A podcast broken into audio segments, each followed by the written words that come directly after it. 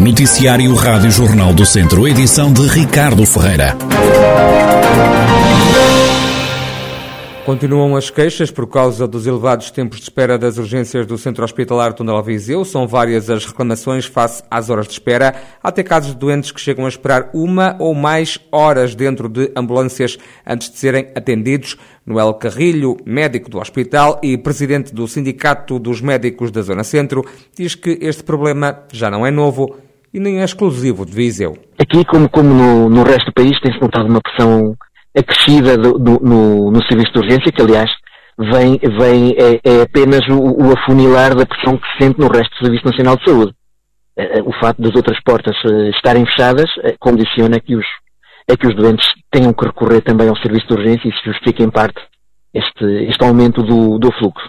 E depois temos estes fenómenos que, que agora passaram a ser rotineiros, destes fenómenos, estes fenómenos virais e a juntar aos pandémicos, que complicam tudo, não é? Um, em Viseu, especificamente, creio que, como nos outros locais, há picos de, de, de afluência, alguns deles significativos e, que tornam a vida bastante complicada a, a quem trabalha e, e, sobretudo, a quem necessita de, de, recorrer a esses serviços, porque, por vezes, a espera é longa e, e, e não raras vezes excessiva.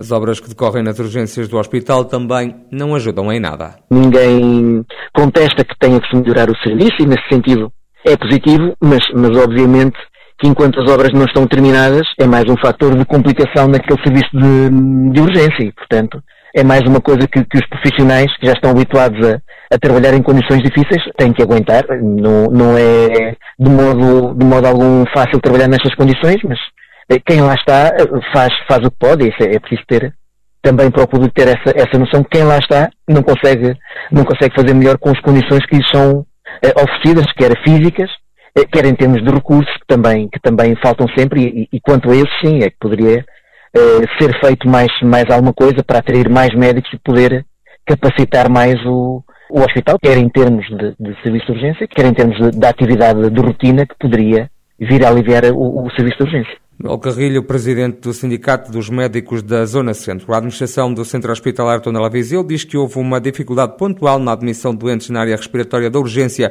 no fim de semana, uma situação que já foi resolvida. Garante o hospital que neste momento os tempos de espera nas várias áreas estão dentro do normal.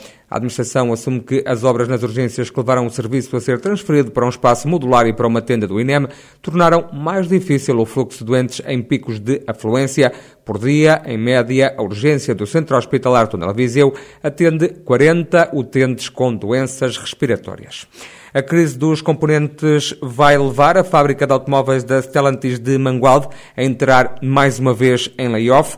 A empresa também vai suspender o turno que ia começar no próximo mês de maio. Micaela Costa. Tal como aconteceu o ano passado, a Stellantis de Mangualde vai recorrer de novo ao layoff. A confirmação foi feita por fonte da antiga PSA, que justifica a medida com a crise mundial de fornecimento de componentes que continua a provocar paralisações em vários setores de atividade, nomeadamente na indústria automóvel. Num esclarecimento à Rádio Jornal do Centro, a fábrica diz que no primeiro trimestre do ano, o centro de produção de Mangualde quase não sentiu esta crise, no entanto, nos últimos dias teve que cancelar algumas jornadas de atividade numa situação imprevisível uma vez que não se sabe até à data até quando é que a produção poderá ser impactada. A empresa acrescenta que a paragem por uma semana registada a semana passada não teve qualquer impacto económico no ordenado dos funcionários devido à utilização da bolsa de horas. Todavia defende que para proteger a atividade e salvaguardar os postos de trabalho, a Stellantis terá novamente que aderir ao layoff tradicional, como aconteceu em 2021. A unidade Fabril já iniciou contactos com a Comissão de Trabalhadores para negociar esta medida. A crise mundial de semicondutores levou também a antiga PSA a suspender temporariamente o arranco do turno adicional, a chamada sexta noite, que estava previsto arrancar já em maio. Estava ainda prevista a contratação de 90 novos funcionários. A Rádio Jornal do Centro, a Stellantis Mangualde, explica que vai ajustar a necessidade de efetivos, continuando com uma organização de trabalho mais adaptada à previsão a curto e médio prazo e adequando a produção à disponibilidade de componentes. A falta de semicondutores a comprometer mais uma vez a produção na Stellantis de Mangual, da antiga PSA. Em menos de uma semana, o CEPNA, Serviço de Proteção da Natureza e do Ambiente da GNR de Moimenta da Beira, recebeu mais duas queixas por descargas poluentes no rio Paiva. A história repete-se e, em cerca de um mês, Vítor Bolsa já vai na terceira reclamação às autoridades. O presidente do Clube de Caça e Pesca de Vila Nova de Paiva voltou a contactar o CEPNA para dar conta de mais uma situação que considera grave. Foi uma queixa feita na quinta-feira da semana passada. Hoje de manhã, novamente, a mesma coisa. Isto já não é novo, já é de há vários tempo e já dá alguns anos, mas ultimamente mais constante. Todas as semanas, diria eu, se não é todas as semanas, de 15 em 15 dias. Victor Bolsa, presidente do Clube de Caça e Pesca de Vila Nova de Paiva, lamenta que o problema ainda não tenha sido resolvido, já que pode estar em causa a saúde da população.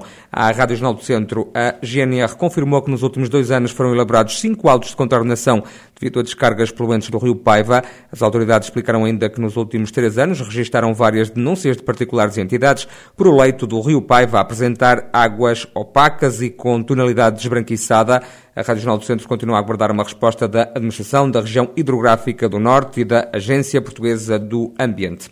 A rede de saneamento de Santa Combadão vai ser requalificada em quatro zonas do Conselho. Estão previstos investimentos de 2,2 milhões de euros, isto no âmbito de uma candidatura a fundos comunitários que foi apresentada pela Associação Intermunicipal de Tratamento de Águas Residuais, que integra o Conselho de Santa Combadão e os municípios vizinhos de Carregal do Sal, Tábua e Tondela. O presidente da autarquia de Santa Combadão, Leonel Gouveia, explica que o objetivo deste projeto é, numa primeira fase, abranger quatro localidades do Conselho. O município de Santa Compadão, juntamente com, com o município de Tábua, Cargal Sal e Tondela, constituíram uma associação de fins específicos, a ENTAR, para que fosse, digamos, ela uh, proceder à requalificação e gestão dos sistemas de águas residuais desses quatro concelhos. E, e foi-o porque, em, por um lado, a candidatura para fundos comunitários para a qualificação destes sistemas só, só era possível se existissem agregados populacionais de mais de 50 mil habitantes. E daí o facto de termos constituído este, este, esta associação de fins específicos. E daí, nesse, nesse âmbito, portanto, numa, num, numa candidatura ao, ao, ao PLTUR, Santa Comadão apresentou eh, três candidaturas, a qualificação do sistema de águas residuais de São Joaninho, de Pinheiro e também Casal Bom e Vila Pouco. Leonel Gouveia salienta que o melhoramento e a substituição dos atuais sistemas de águas residuais são uma prioridade. É um investimento de cerca de 2 milhões de euros e que vai permitir, digamos, dotar estes sistemas de melhores sistemas de tratamento e também criar melhores condições ambientais. É, é digamos, o primeiro investimento que vai ser feito. Naturalmente que a Entar e, e o próprio município estarão atentos agora a, futuro, a futuras candidaturas para financiamento no sentido de requalificar as restantes redes do, do nosso, do nosso Conselho e em particular também a de Santa Comadão, que embora esteja a cumprir com tudo aquilo que são os, os parâmetros ambientais, no entanto, digamos, é, é já um equipamento com um, um número significativo de anos e que naturalmente precisa de uma requalificação profunda. Leonel Gouveia, presidente da Câmara de Santa Combadão, que vai requalificar e substituir a rede de sistemas de águas residuais em quatro povoações do Conselho. A segunda fase das obras de recuperação ambiental das antigas minas da Cunha Baixa e Quinta do Bispo, em Mangualde, vai avançar até o final do ano. A garantia foi dada ao presidente da Câmara pelo presidente da EDM, Empresa de Desenvolvimento Mineiro, numa visita ao Conselho. Marco Almeida diz que ficou satisfeito com este encontro. Houve, da parte do município, interesse em reunir com a EDM. Eh, houve também assuntos que foram abordados eh, de interesse municipal, eh, que passam por projetos futuros que poderão estar, poderão ser desenvolvidos e que estão em cima da mesa, que foram abordados. Também houve da parte da EDM interesse na conclusão da requalificação de todas as áreas mineiras do Conselho de Mangual, as antigas áreas mineiras do Conselho de Mangual, bem como projetos futuros, como referi há pouco. Em síntese, foi uma reunião bastante produtiva eh, e julgo que poderemos vir a ter novidades até ao final do ano eh, sobre os projetos futuros, bem como a requalificação de, das, das antigas áreas mineiras do Conselho. Este estudo está ainda à recuperação ambiental dos antigos cotos mineiros.